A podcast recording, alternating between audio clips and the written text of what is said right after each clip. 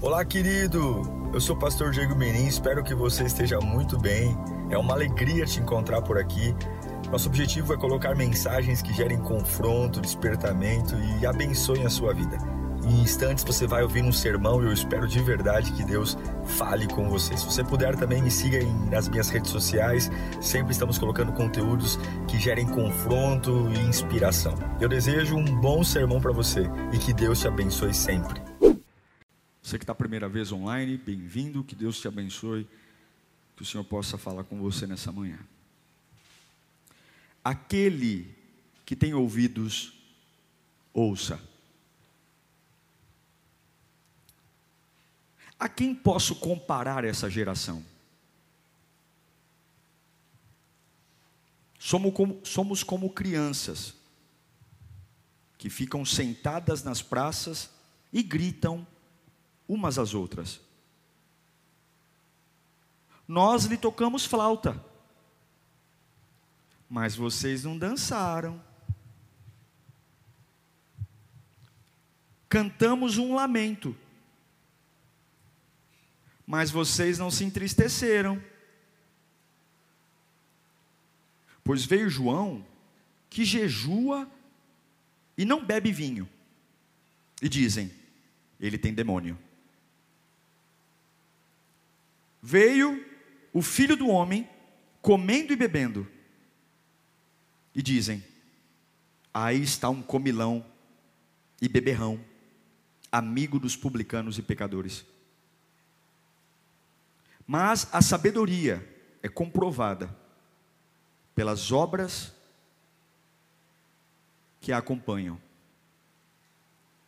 Então Jesus começou a denunciar as cidades em que havia sido realizada a maioria dos seus milagres, porque não se arrependeram. Pai, oh meu Deus, a tua presença é a nossa vida, é o nosso combustível. Que possamos tirar toda a expectativa de coisas, de pessoas, e de uma forma tão sutil, tão especial e poderosa Coloca verdades da minha alma, Senhor. Todos aqueles que estão com a mente longe, ou com algum tipo de preocupação, o Senhor pode falar conosco nesta manhã. E se o Senhor falar, a nossa vida muda, nosso coração muda, em nome de Jesus. Jesus diz: do que ele pode chamar essa geração? Uma geração difícil de ser ensinada. E ele dá exemplo, uma geração que toca, produz música, mas está chateado porque ninguém dançou. Uma geração que canta poemas e lamentos melancólicos, e agora está frustrado porque ninguém chorou ao ouvir os seus lamentos. João Batista, que tinha seu jeito, sua maneira de ser. Ah, não, João Batista, ele jejua e não bebe vinho e ele tem demônio. Aí vem alguém que é perfeito, então vamos aprovar Jesus. Se João Batista é um demônio, então Jesus é muito melhor que João Batista, mas não. Enquanto João Batista jejua e não bebe vinho, Jesus não, Jesus é comilão, beberrão. E Jesus se assenta com os publicanos. E é por isso que Jesus diz: a única forma de nós avançarmos é comprovar as obras que nos acompanham. Irmãos, a vida é difícil, viver não é fácil. Não é fácil as relações interpessoais não são fáceis. Viver com pessoas, viver conosco mesmo também é um desafio. Mas tem algo que você nunca vai poder esquecer: que decepção faz parte da vida. O que Jesus está falando aqui é sobre decepção. A decepção, a decepção de um músico se preparar para tocar e depois de tocar as pessoas simplesmente não se envolverem com a sua canção. Um poeta se preparar para emocionar pessoas e de repente ninguém se emocionar. Porque o que significa a decepção? Decepção nada mais, nada menos do que acontecer algo que você não espera. Tudo que você não espera te decepciona. Mas isso é normal. Eu me lembro de Salomão, em Cantares capítulo 2, versículo 15.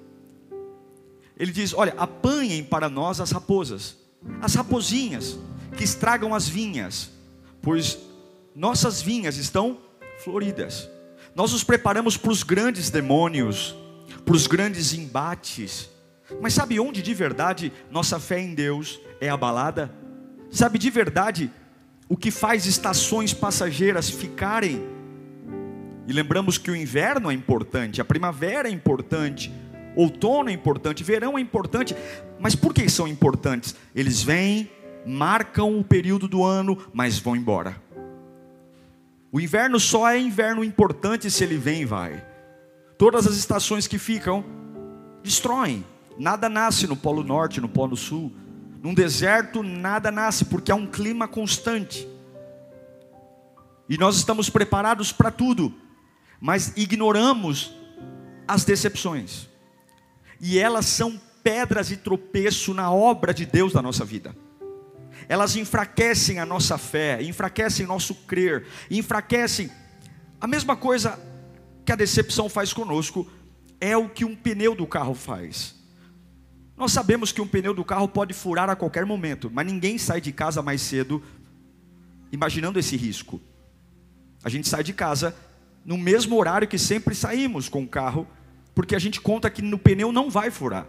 E quando o pneu fura, fatalmente nós vamos chegar atrasados do compromisso. Porque aconteceu algo que nós sabemos que pode acontecer a qualquer momento, mas vivemos como se jamais fosse acontecer. Todos nós sabemos que a maioria das coisas que nós desejamos, idealizamos, elas não vão acontecer desse jeito, a gente sabe. Todos nós aprendemos que as pessoas nem sempre vão reagir como nós esperamos, a gente sabe disso. Todos nós sabemos que não vai dar para comprar tudo o que a gente quer comprar, mesmo que aquilo me, me arrancou sonhos e inspirações. Todos nós sabemos que o nosso tempo não vai acontecer como nós idealizamos, mas nós ficamos sempre lutando contra demônios gigantescos e repreendemos o câncer, repreendemos a AIDS, repreendemos um monte de coisa e vamos permitindo que as pequenas raposinhas que vão se apresentando fiquem, fiquem, fiquem e daqui a pouco nossa fé não avança. Há um rastro de decepção. E é isso que Salomão está dizendo, e Jesus está dizendo: olha, cuidado com a sua expectativa no retorno daquilo que você está fazendo. Cuidado, cuidado, cuidado porque sempre haverá uma diferença. E hoje, Satanás tem destruído pessoas pela decepção. Ah, eu não sei, eu estou decepcionado. Estou decepcionado com a minha vida com Deus, estou decepcionado com as pessoas, estou decepcionado com a igreja, estou decepcionado com a minha mãe, estou decepcionado. Por que você está decepcionado? Porque não aconteceu como eu imaginava. Ora, meu irmão, e quando foi que você assinou um contrato que tudo aconteceria como você planejou? Quando foi? E diga na Bíblia um texto que vai ser assim. Quem colocou essa ideia idiota que tudo que colocarmos na cabeça vai acontecer? Que as pessoas vão reagir. Eu não controlo a mente das pessoas, eu não controlo o coração das pessoas. E quem, quando foi que eu coloquei essa ideia idiota que todo mundo vai me amar como eu quero que me amem, que todo mundo vai cuidar de mim como eu quero que cuidem, que todo mundo vai ser leal como eu quero que seja? Quem foi que te disse essa ideia idiota? Porque Jesus não foi que rebaixa a criação de Deus, a criação feita para dominar. Quando Deus pegou você e fez, Ele falou: domine, domine sobre as aves, domine sobre a terra, domine sobre. Domine! E anda como um bagulho, um qualquer coisa, uma porcaria, que espera que os outros, ou alguém, ou algo, façam o seu dia melhor. Tem gente que acorda dizendo: tomara que hoje ninguém me perturbe para eu ter um dia em paz. Vai lamber sabão. Tomara que hoje ninguém me infernize para eu poder ter um dia de tranquilidade. Você precisa que alguém pare para te dar paz. Quem você é? que nível de porcaria nós descemos? A que nível de lixo nós descemos? Cadê Jesus? Então quer dizer que o que as pessoas fazem, os lugares fazem, determina se a minha estação será boa ou não? Eu quero dizer que você vai se decepcionar sempre. Você vai com pessoas, com lugares, com você. Acabamos de sair das Olimpíadas. Atletas que treinaram anos e anos e anos para uma prova de segundos. Mudaram sua alimentação, sua forma de dormir, treinos, e chegam lá no dia da sua, da, da, da, da sua apresentação. E como eu vi alguns, erraram, não conseguiram. Mas o que eu acho lindo é que nenhum deles encerrou a carreira depois de ter falhado. Eu me lembro de Paulo. Paulo tinha um plano. E eu sei que alguns aqui têm planos. Porque a gente é assim. A gente constrói muito mais do que vê do que o que não vê. Mas a fé não tem nada a ver com ver, tem tudo a ver com esperar. Um crente que vive pelo que vê é um coitado. É um coitado. Porque o que você vê está em constante movimento. As pessoas que você vê estão em constantes movimentos. As empresas que você trabalha estão em constante movimento. Agora a esperança da glória, ela é firme e poderosa em sua direção. Paulo tinha um plano. Qual era o plano de Paulo? Eu vou pregar para as igrejas gentias.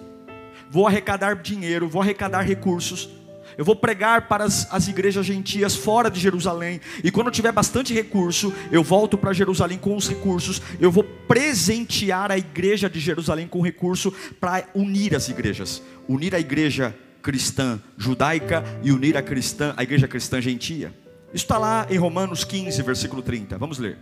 Romanos 15, 30 diz: Recomendo, irmãos, por nosso Senhor Jesus e pelo amor do Espírito, que se unam a mim em minha luta. Qual é essa luta? Arrecadar recurso. Orando a Deus em meu favor. Vamos lá. Orem para que eu esteja livre dos descrentes da Judéia e que meu serviço em Jerusalém seja aceitável aos santos, à igreja. De forma que, pela vontade de Deus, eu os visite com alegria e com vocês desfrute de um período de refrigério. Paulo tinha uma inclinação. Eu preciso arrecadar recursos, eu vou voltar para Jerusalém. É um povo duro, é um povo orgulhoso, mas eu vou chegar lá com recursos, vou presentear a igreja e vou dizer: olha, essa oferta veio das igrejas gentias. Aceitem a gente, vamos ter unidade, vamos ter comunhão, vamos levantar, vamos ser um povo só. Vamos ser uma só família. É bonito, é belo. E sabe o que é engraçado? É que a hora que a gente tem um plano, a gente já viaja na concretização dele. A gente já vai além, a gente já vê as coisas dando certo, a gente já vê as pessoas chegando, a gente já vê os frutos do nosso sonho. Isso é maravilhoso, isso é lindo, porque isso é a fé. O problema é quando esse, esse sonho, essa realização depende de quem? Quando você senta na poltrona da sala, e algumas vezes a gente demora para ligar a televisão, fica olhando para aquela tela preta com o nosso reflexo, e ali você fica imaginando algumas melhorias na sua vida, algumas conquistas, como que algumas coisas seriam tão especiais se acontecessem. Mas nessa hora que você vai montando as peças do quebra-cabeça da sua vida, do seu futuro, quem é responsável por isso acontecer? Paulo fez o plano, mas o plano falhou. O que, que aconteceu? As intenções de Paulo chegaram antes em Jerusalém do, do que ele mesmo. E antes dele chegar com dinheiro com a oferta, já havia um burburinho na cidade. Eu conheço a reputação desse camarada. Ele não é gente boa. A gente não pode deixar ele se envolver aqui. Está lá. Atos capítulo 21, versículo 30.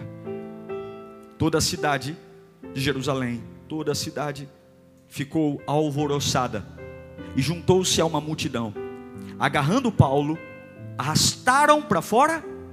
Qual era o plano dele? Vou chegar com uma oferta maravilhosa. Nós vamos ter unidade, nós vamos fazer um povo só. Nós vamos construir uma igreja linda entre judeus, ex-judeus e ex-gentios, a igreja de Cristo. Mas foi isso que aconteceu? Agarraram Paulo, arrastaram para fora do templo e imediatamente as portas foram Ou seja, você não vai entrar aqui. Não parou por aí não. Além de arrancarem para fora do templo, era ali o sonho, era ali o objetivo, tentando eles matá-lo. Chegaram notícias ao comandante das tropas romanas que de toda a cidade de Jerusalém, toda a cidade, a cidade que era para ser o lugar onde todo mundo só ia falar uma coisa: Paulo uniu as igrejas. Só se falava uma coisa: prendam esse homem, matam esse homem. Paulo foi rejeitado, espancado, preso e levado para Roma. Ele não queria estar em Roma, ele queria estar em Jerusalém. Tudo foi diferente. Nada, nada, nada do que aconteceu, do que ele plantou, e eu fico tentando imaginar, na hora que ele ia pedir oferta nas igrejas gentias, não tem como você inspirar uma pessoa sem mostrar o que você vê no futuro. Olha, gente, ofertem, porque eu vejo em Jerusalém vai ser uma unidade. Vocês que não são aceitos hoje vão passar a ser aceitos lá. Nós vamos ter comunhão, nós vamos fazer caravanas, nós vamos fazer Lírio Day, nós vamos fazer cultos maravilhosos, nós vamos ter dias lindos, vamos fazer piquenique. Já pensou, grego? Você ir lá com o Judá, ah, vai ser maravilhoso nada aconteceu. Ele está preso em Roma. E você, onde está hoje? Onde você está hoje? O seu ano é uma porcaria, porque você está num lugar diferente do que você imaginou. Ai, pastor, olha, pastor, eu não sei, minha vida está um caos, eu estou perdido, porque eu estou perdido. É, sabe o que eu aprendo com esse homem? Ah, irmão, que nenhuma decepção é definitiva. Em uma das suas últimas cartas, preso em Roma, Paulo escreve o seguinte para Timóteo, 2 Timóteo capítulo 1, versículo 1. Ele escreve: Paulo, apóstolo de Cristo, pela vontade de Deus, segundo a promessa da vida que está em. Ele não diz, Paulo, um arrecadador de fundos fracassado. Paulo, um herege que queria fazer, tinha uma boa intenção e agora está preso aqui em Roma. As pessoas me decepcionaram. Os lugares que eu queria ser aceito não me aceitaram. Mas eu sou, eu continuo sendo Paulo, apóstolo de Cristo Jesus, pela vontade de Deus, segundo a promessa de vida que está em Jesus, porque Paulo, um homem de Deus, é definido por quem ele serve e não como ele serve. A hora que você entender que o que te define é quem você serve, você vai perceber que, ainda que os lugares que você esteja hoje não são os lugares que estavam nos seus planos, nos seus diários, não estavam nos seus, nas suas folhinhas de calendário, ainda que a sua renda não seja a renda que você planejou, dizendo: Olha, eu vou abrir essa empresa, em um ano de empresa eu vou faturar muito, depois de dois anos de empresa, e você está lá tendo que fechar a empresa hoje, dizendo: Meu pai, eu estou tendo que voltar a trabalhar CLT porque a minha empresa está falindo, ainda que você tenha dito, pastor, eu vou namorar com essa pessoa, vai ser maravilhoso, eu vou casar, vai ser tudo uma, uma benção, uma maravilha, e no meio do trajeto, essa pessoa que era a realização do seu sonho, ela pisou na bola com você. Eu quero que você entenda quando você lembra quem você serve, meu irmão, quando você serve e onde você serve simplesmente não importa. Paulo está preso, preso em Roma. Não tem nada a ver com o que ele queria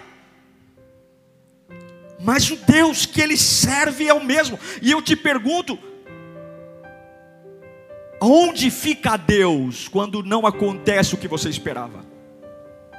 Aonde fica Deus quando as pessoas não reagem como você esperava? Aonde fica Deus quando as portas não se abrem como você esperava? Onde fica Deus quando simplesmente, mas pastor, senhor não tem noção, eu me dediquei, eu trabalhei, eu sonhei, eu inspirei pessoas, eu estou até com vergonha porque eu falei tanto disso, tanto disso. O que, que eu vou dizer para as pessoas agora? O que, que eu vou dizer para minha família agora? Eu fiz tudo, tudo, tudo, mas aconteceu tudo diferente. De Jerusalém eu fui para Roma Roma, de inspirador eu virei prisioneiro, mas se você entender a quem você serve, não importa se Jerusalém ou Roma, eu continuo sendo apóstolo de Jesus Cristo, movido pela suprema vontade do Pai.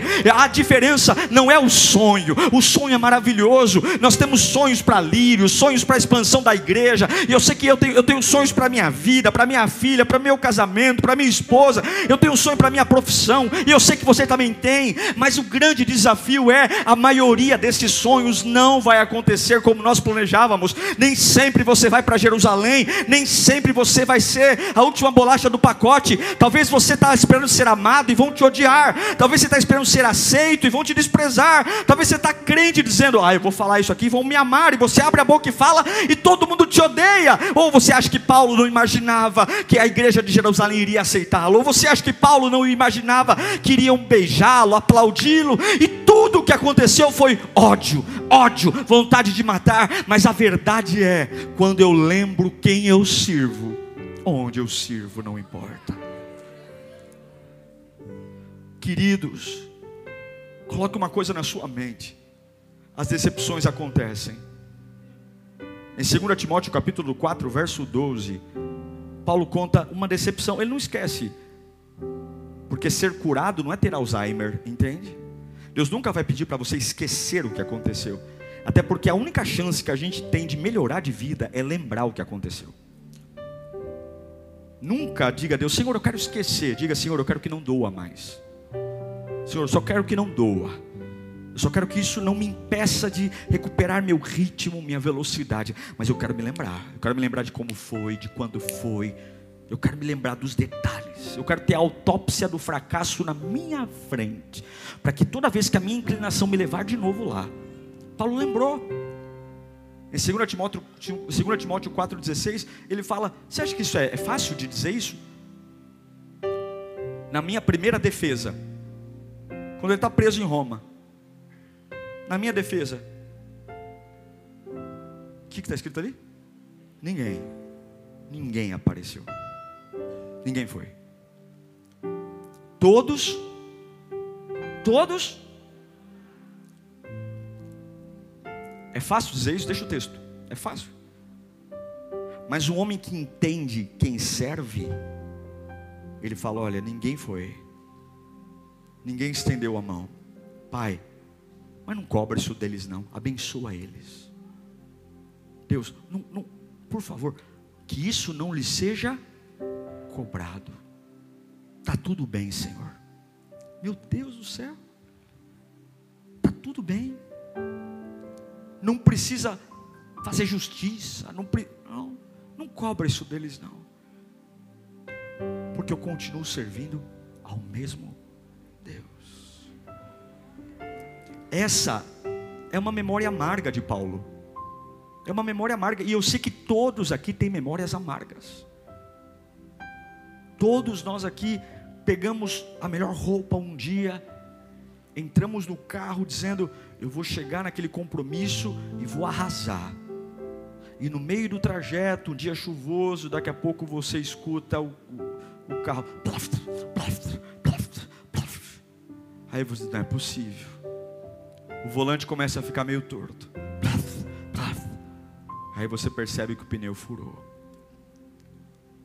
E você não tem guarda-chuva. E aí você vai no meio de um dia chuvoso. Não tem jeito. Não tem como trocar pneu sem se sujar. Você tem que abaixar. Está chovendo.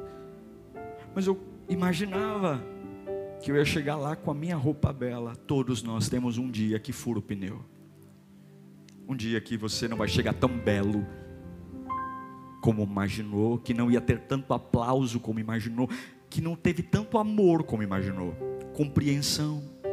Tem dia que você vai dizer: se eu passar por isso, tá todo mundo comigo. E você olha para um lado e cadê? Se eu ficar doente, minha família vai me apoiar. Ficou doente e muitas vezes é um vizinho vindo te ajudar um amigo distante e a família, ó, tá nem aí para você. Pessoas que juraram lealdade a você, não vão me ligar.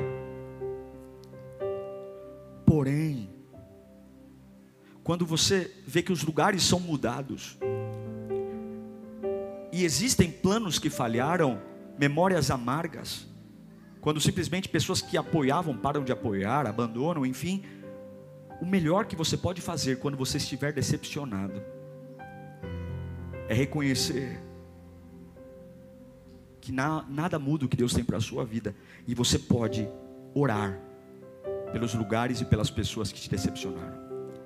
Você pode, Senhor, que isso não lhe seja cobrado. Você quer ser diferente? Você quer sobreviver às decepções, às lutas, porque elas virão? Aprenda a não amaldiçoar os lugares que frustraram a sua expectativa, mas comece a dizer: Senhor, abençoe-os. Senhor, que isso não lhe seja cobrado. Como assim, pastor? Porque é melhor se decepcionar do que se arrepender de não ter feito. Em 2 Timóteo capítulo 4, verso 6, uma das últimas cartas de Paulo vivo ainda, Paulo vai dizer: preso, o plano dele deu certo ou errado? O plano dele deu errado. Ele não uniu as igrejas, ele não levou, ele foi preso, ele apanhou, ele foi surrado. Mas olha o que ele fala dele, do ministério dele. Agora, eu já estou sendo derramado como oferta, oferta de bebida. Está próximo o tempo da minha da minha partida, e eu sou um fracasso. Eu estou decepcionado com a humanidade. Eu era para estar tá lá em Jerusalém, unindo as igrejas, sendo um grande apóstolo. O que, que ele fala no 7? Combati o bom combate, terminei a corrida e guardei a fé. Não aconteceu como eu queria, não aconteceu não consegui fazer com Jerusalém o que eu queria. As pessoas não me entenderam como eu queria que elas me entendessem. A igreja de Jerusalém não me recebeu. Aquilo que para mim era doce, para eles era amargo. Mas eu digo aqui nessa cela fria, nessa cela escura, quem eu sirvo é o mesmo. Então eu digo para todos ouvirem: escutem, eu lutei o bom combate. Eu me orgulho de terminar a minha corrida, e está aqui, Senhor, a minha fé. A minha fé, porque a minha esperança não estava no que os homens fariam ou não, estava no trono e eu não sei quais serão suas últimas palavras em vida, mas elas dependem de como você vai lidar com a decepção. Eu não sei qual será o seu discurso nos últimos momentos de vida, mas será de acordo com o que você lida com as decepções. Eu não sei quão amargo você será, e quão doente você será, e fará pessoas ficarem doentes. Porque o problema do decepcionado é porque ele não acredita mais em nada e ele tem pavor daqueles que ainda acreditam. Então ele luta para que todos sejam descrentes. Ele luta para que todos desanimem, porque ele quer, a, a, ele quer o grupo do fracasso. Porque andar desanimado no meio de animados é terrível. Então eu preciso desanimar todos. E o problema é que aquele que sofre não se contenta em sofrer só. Ele quer que todo mundo sofra. Ele quer que todo mundo chore. Ele quer que todo mundo esteja melancólico. Se minha mãe sorri, porque está sorrindo? Olha a minha vida como é desgraçada Se meu pai sorri, não sorria porque está feliz. Olha a minha vida, olha a minha história. Me respeite, não, não sorria perto de mim. Não cante perto de mim, respeite a minha dor. Vai lamber sabão. Jesus Cristo é o mesmo ontem, hoje, sempre. E se você servir a Ele, ainda que nada que você planejou, seja o que você esteja acontecendo, guarda a sua carreira, guarda a sua fé, ainda que as suas roupas se sujem, ainda que as suas mãos sejam presas, confesse: nunca ninguém me decepcionou decepcionará naquilo que Deus colocou em mim. No final da jornada, Paulo tem decepções, porque ele lembra que foi abandonado, mas ele diz: Eu não me arrependo do que eu fiz. Eu prefiro me arrepender do que eu fiz, do que me arrepender de nunca ter feito.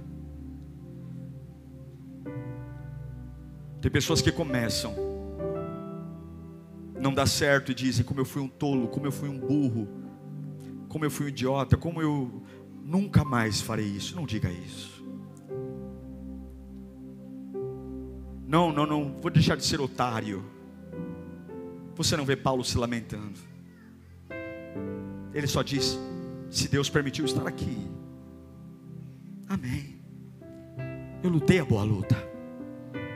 Quando me arrastaram para fora da igreja e fecharam a porta, eu lutei a boa luta. Quando me bateram, eu lutei a boa luta. Me bateram por causa do Evangelho, me bateram por causa da minha fé, me bateram por conta do meu amor a Deus. Me bateram. Quando for mandar embora, eu estou lutando a boa luta, Senhor. Por que, que eu fui mandado embora? Porque sou honesto? Glória a Deus, estou lutando a boa luta. Por que, que se afastaram de mim? Porque eu quero ter compromisso com Deus, eu não quero mais beber, não quero mais fumar, não quero mais fazer coisa errada, então eu estou lutando a boa luta. Mas, pastor, um desses meus amigos é uma pessoa influente onde eu trabalho, eu tenho certeza que vai ter retaliação. Eu estou lutando a boa luta. Eu estou lutando a boa luta. Eu estou lutando a boa luta porque eu quero completar a carreira.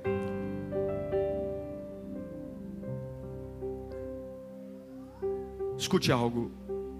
A fidelidade do Senhor é mais importante do que o sucesso aos homens. Repita comigo: fidelidade ao Senhor é melhor do que o sucesso. Em João 12, 24, a Bíblia diz: Digo verdadeiramente que se o grão de trigo não cair na terra e não morrer, continuará ele só mas se morrer, dará muito fruto. Olhe para mim. Paulo morreu sozinho, numa prisão romana.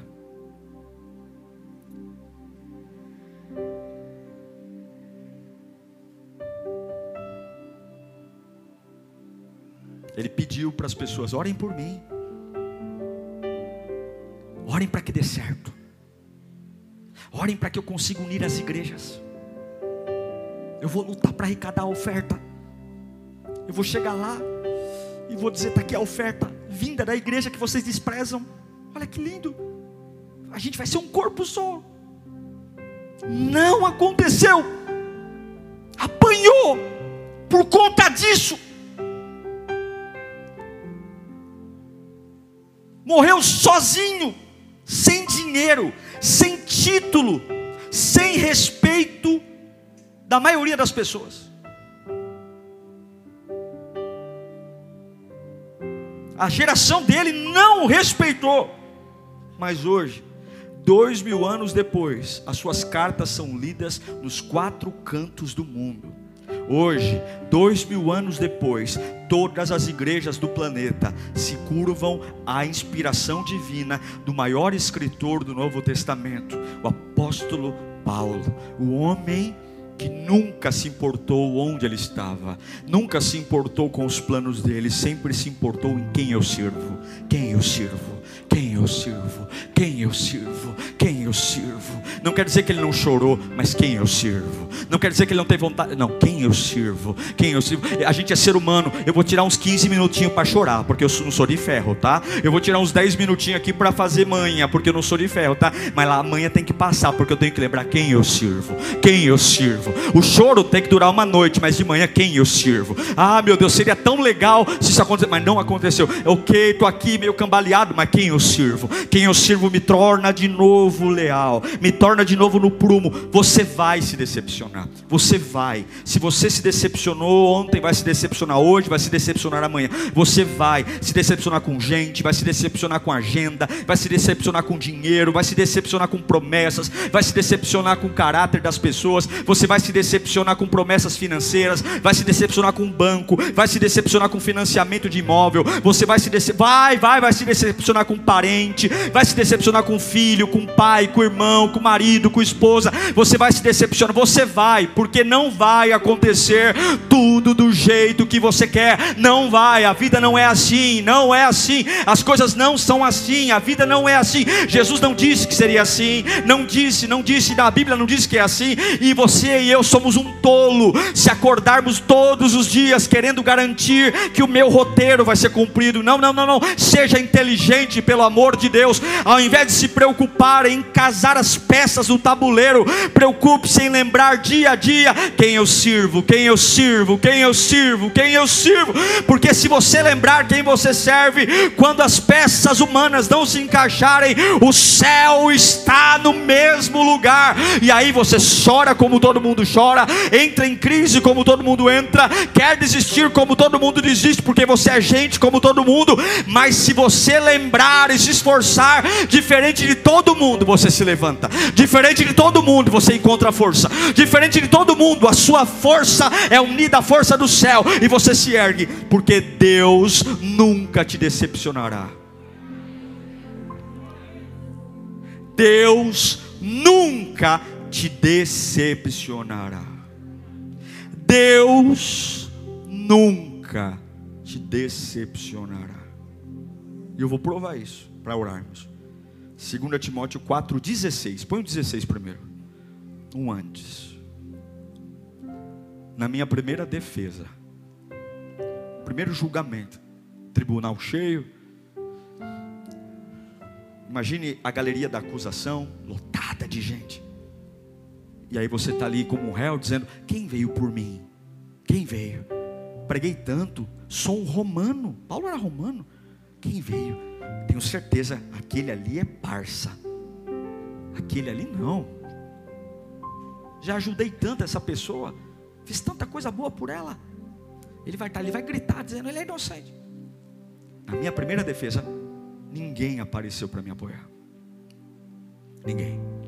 Todos me abandonaram. Mas eu sirvo quem?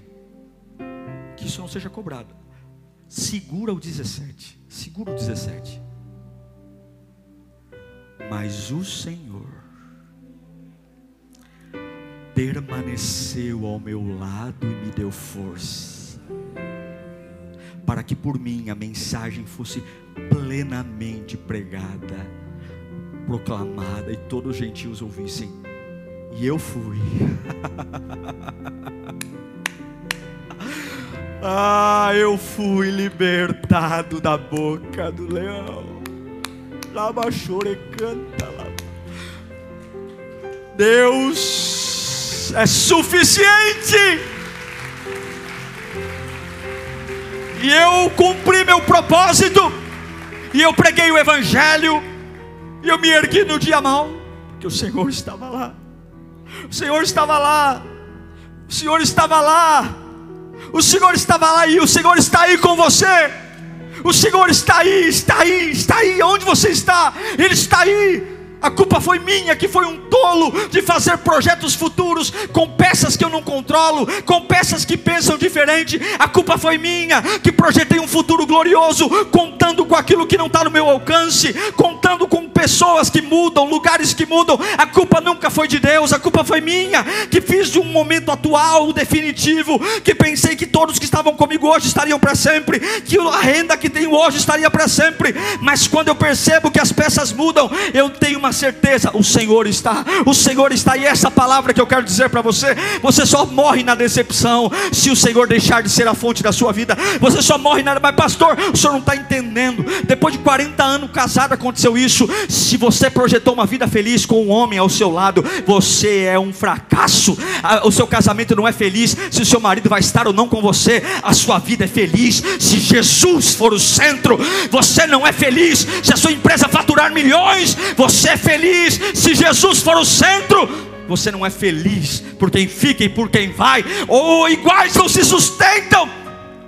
Eu amo Paulo, porque ele morre aos olhos dos homens como um fracasso, mas ele é um dos maiores vencedores da história. Não deixe a decepção impedir você de lembrar quem Deus é. Não fique falando dela. A gente gosta muito de fazer manha. A gente gosta muito de ficar segurando a estação. Uma estação constante vai matar tudo. Um inverno constante destrói tudo. Um verão constante destrói tudo. Olha o que está acontecendo, a maior crise, crise, hídrica dos últimos 90 anos, porque tivemos um calor constante, além do normal tudo aquilo que fica demais, que deveria passar, cumprir o propósito, ir embora e fica, destrói. E a culpa é sua por ter deixado algo ficar, ao invés de mandá-lo embora. A culpa é sua de segurar uma estação com toda a força abraçado nela, quando ela deveria vir, cumprir um propósito, mudar seus planos e você seguir dizendo: pode ir, eu vou continuar servindo a Deus, eu vou continuar servindo a Deus. Mas não, você esqueceu Deus, esqueceu a palavra e disse: eu não me conformo com esse inverno, eu vou estudar esse inverno, eu vou conversar com esse inverno, eu vou dialogar com esse inverno, eu vou bater nesse inverno, eu vou viver esse inverno, eu vou olhar para ele todos os dias e de repente tudo está morrendo, sua fé está morrendo e você diz: está vendo, pastor, por que, que minha vida não vai para frente? Porque tudo que eu quero não acontece acontece, parece que Deus não me ama. Olha as patifarias que a gente fala: Deus não me ama, Deus não me ouve, Deus não gosta de mim. Tolo! A quem você serve? A quem você serve? A você? Eu queria que você fechasse os seus olhos. Paulo estava decepcionado e ele falou: Eu sou um apóstolo de Jesus, servo de, servo de Deus. Talvez está falando, eu sou hoje uma pessoa abandonada. Eu sou hoje uma pessoa mal amada. Eu sou hoje uma pessoa desprezada. Eu sou hoje um profissional falido. Eu sou hoje uma pessoa que ninguém acredita. Eu sou hoje aquilo, porque se tivesse. Não, não, você tem que lembrar quem você é. Eu sou hoje apóstolo Paulo, servo do Senhor Jesus Cristo. Estou numa cela escura, estou preso, mas eu continuo servindo a mesma pessoa que eu servia, a mesmo ser que eu servia quando tudo estava dando certo. É o mesmo. Você não pode morrer na decepção, porque você será decepcionado. Curve sua cabeça e comece a dizer ao Espírito Santo: Quem você é? Quem você é? Diga seu nome e fala: Eu sou Diego, servo do Senhor Jesus. Lembra?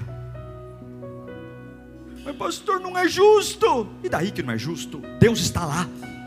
Mas pastor, não é justo. Não é, mas doeu, né? Doeu. Mas Jesus está lá ninguém apareceu, mas Jesus estava e ele fechou a boca do leão. Mas pastor, dói demais. Dói, eu sei que dói, mas a quem você serve?